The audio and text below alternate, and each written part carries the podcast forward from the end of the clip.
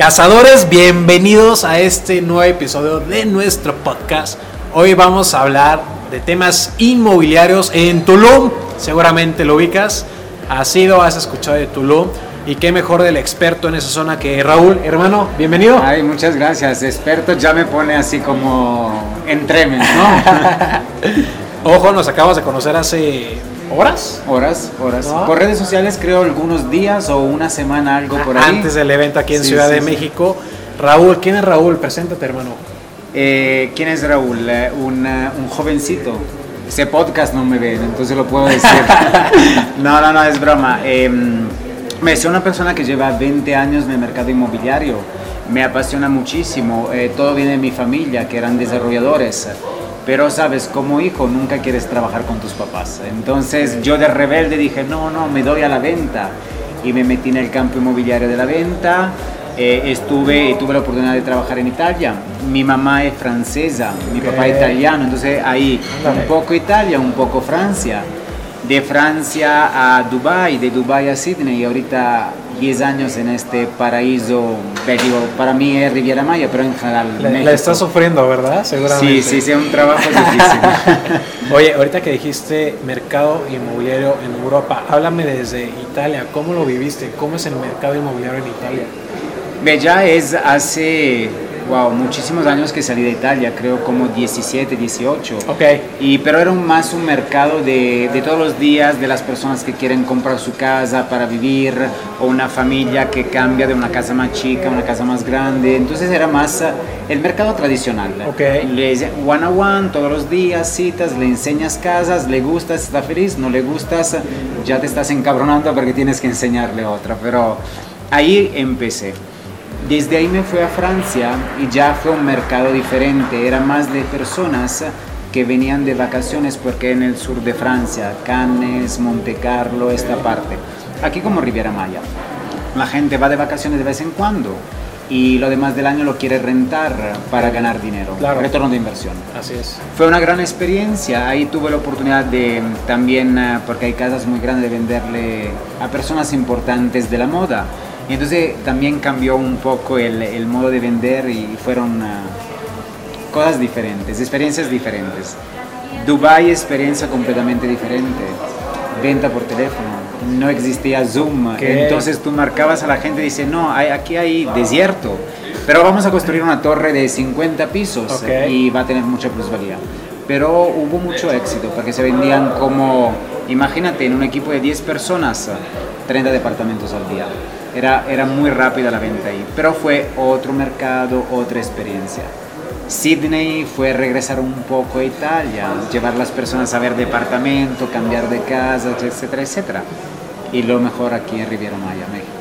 Sí, sí, sí. sí. La estás disfrutando.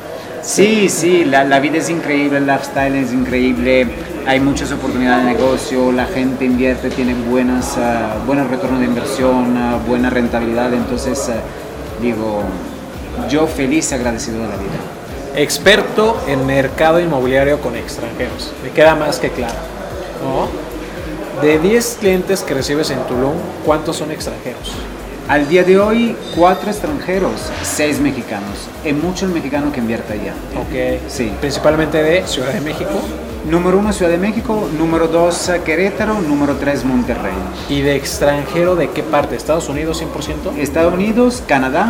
Zona, Canadá eh, disminuyó un poco después de la pandemia porque más gente que quiere venir, tocar con mano los departamentos, verlos, no confía tanto en la pandemia. Quieren más algo tangible ya. Entonces, ¿sabes? Cerraron puertas, ya no vinieron. Entonces, es la mayoría Estados Unidos y después hay ya colombianos, chilenos. Eh, eh, europeos, en general después eh, de todo el mundo. ¿Cuál es tu experiencia de venta cuando llega un gringo? Ve, empiezo a decirte algo que te vas a reír. Mi inglés es pésimo. Okay. Pero igual hay esta emoción, esta pasión que tú le dices, le enseñas, le haces signas y le hablas itañol, español, spanglish y al final.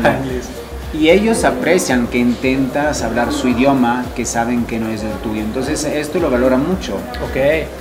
Y las experiencias con personas de Estados Unidos fueron increíbles porque de verdad yo viví buenas experiencias, te respetan, respetan tu trabajo. No es, tú sabes que aquí en México asesor inmobiliario es igual a lo peor que puedes hacer en tu vida.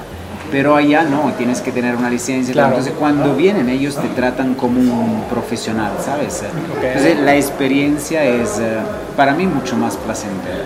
Qué bueno, amigo, me encanta. Se ve que lo disfrutas día a día. Sí. Hoy que estás arriba de la empresa, tengo entendido que, el asesor es el que, que tiene es- esta parte del recorrido con el cliente. ¿En qué parte te llegas a involucrar ahí? O sea, ¿en qué parte es, a ver, me voy a meter algo así porque esto no está jalando? Ve, al día de hoy eh, casi, casi ya no me meto.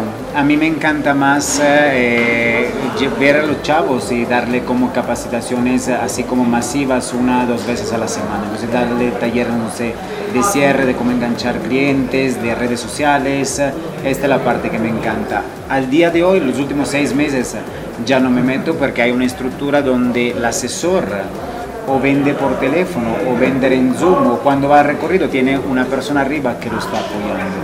Entonces ya me, me involucro muy poco en esto. Pero Ok. hace un año sí, estaba con ellos y cuando sentía que como se atoraba un poco la operación decía, ok, ¿qué, ¿cómo te puedo ayudar? Me metes en la plática con el cliente, quiere que salga contigo al recorrido y me metía. Ok. Amigo, ¿cómo reclutas? ¿Cuál es el perfil ideal del asesor en la empresa donde estás al día de hoy? ¿Se pueden decir groserías aquí? Ah, las quieras. Ok, esto es el verdadero pedo de la Riviera Maya. La Riviera Maya, y hay un estudio, Quintana Roo es el lugar donde hay más eh, ¿cómo se Rotación. dice? rotación de, de personal. La gente viene buscando una vida de, ay, quiero mar, sol, playa, fiesta, y se olvida de trabajar. Entonces, eh, eh, la verdad eh, es un poco difícil contratar allá. Nos ha costado mucho trabajo para llegar a tener 60 asesores. Claro. Al día de hoy eh, contratamos afuera, contrato gente de Ciudad de México, le ofrezco grandes comisiones, eh, le ofrezco un departamento por X tiempo, me los llevo allá que vienen ya con experiencia de venta, no me interesa bienes raíces, por lo menos ventas, eh, que ya hayan roto este como miedo al fracaso, al rechazo por teléfono, miedo en el hablar con la gente. Y me los llevo por allá y en un mes venden porque ya traen la, esta, ¿cómo se dice? Frenesía de la ciudad, más las ganas de vender, más saben de venta, entonces va a ser más sencillo. Se hace buen match ahí, ¿no? Está muy atractivo. Yo creo que cuando hace las ofertas vente- como vente de, por allá. Vente a Tulum es como, ay, ay, ay. Claro, claro. Sí, es eh, un estilo de vida diferente con comisiones mucho más altas. Entonces ¿Qué la onda? gente- sí. 12%. Sí, los master broker cobran el 12. Y un broker, imagínate, como tú, o tu comunidad que te sigue, mañana hace una venta en Riviera Maya, te estamos pagando el 8%. Aquí en Querétaro, Puebla, 5%. Allá otro. 6, si eres un crack. Y exclusivas bien. Entonces está cañón. Sí, y si fueras uno de mis asesores, ganas un 5.6. Pero yo te estoy dando leads, eh, herramientas, eh, todo lo que necesitas. ¿El asesor perfila o nada más va a cerrar? No, perfila. Le pasamos los leads, marca a los clientes. Los clientes entran ya perfilados por un proyecto en específico. Entonces ahí el, cli- el asesor marca, hace bien su discovery, lo cierra y gana un 5.6. Nada más. Que igual es interesante. Ah, te va a caer en Tulum. Yo feliz, feliz, te espero por allá. Oye, amigo, eh, ya para despedirnos, es un podcast cortito, pero ¿cómo te ves en 10 años? Pregunta uno. Y la dos, ¿qué ha significado la marca personal para ti en el negocio inmobiliario? Ok. ¿Cómo me veo en 10 años? Es que cada rato cambio la, la visión. ok, la, la, mm, hace dos, tres meses decía, me veo disfrutando de bienes raíces seis meses al año y seis meses viajando por el mundo. Ok. Al día de hoy la empresa está viviendo un crecimiento grande. Vamos a abrir diferentes lugares turísticos en México y ya estamos pensando en Brasil, en otros lugares. Entonces en 10 años me veo igual abriendo lugares diferentes alrededor del mundo. Ok. Ojalá. Así será. Y la parte de la marca personal, ah, güey, al día de hoy es todo. Yo creo, como lo platicamos esta mañana juntos en esta conferencia, es importante crear una marca personal del proyecto que se va a vender. Y tú personalmente como asesor, no es que eres una empresa, tú eres una persona que, como decías tú, estás ayudando personas del otro lado a realizar sueños. O sea, entonces estás trabajando no por una comisión, estás tra- trabajando para ayudar a una persona a realizar un sueño. El resultado final de todo esto es una comisión, dinero, Totalmente. etcétera, etcétera.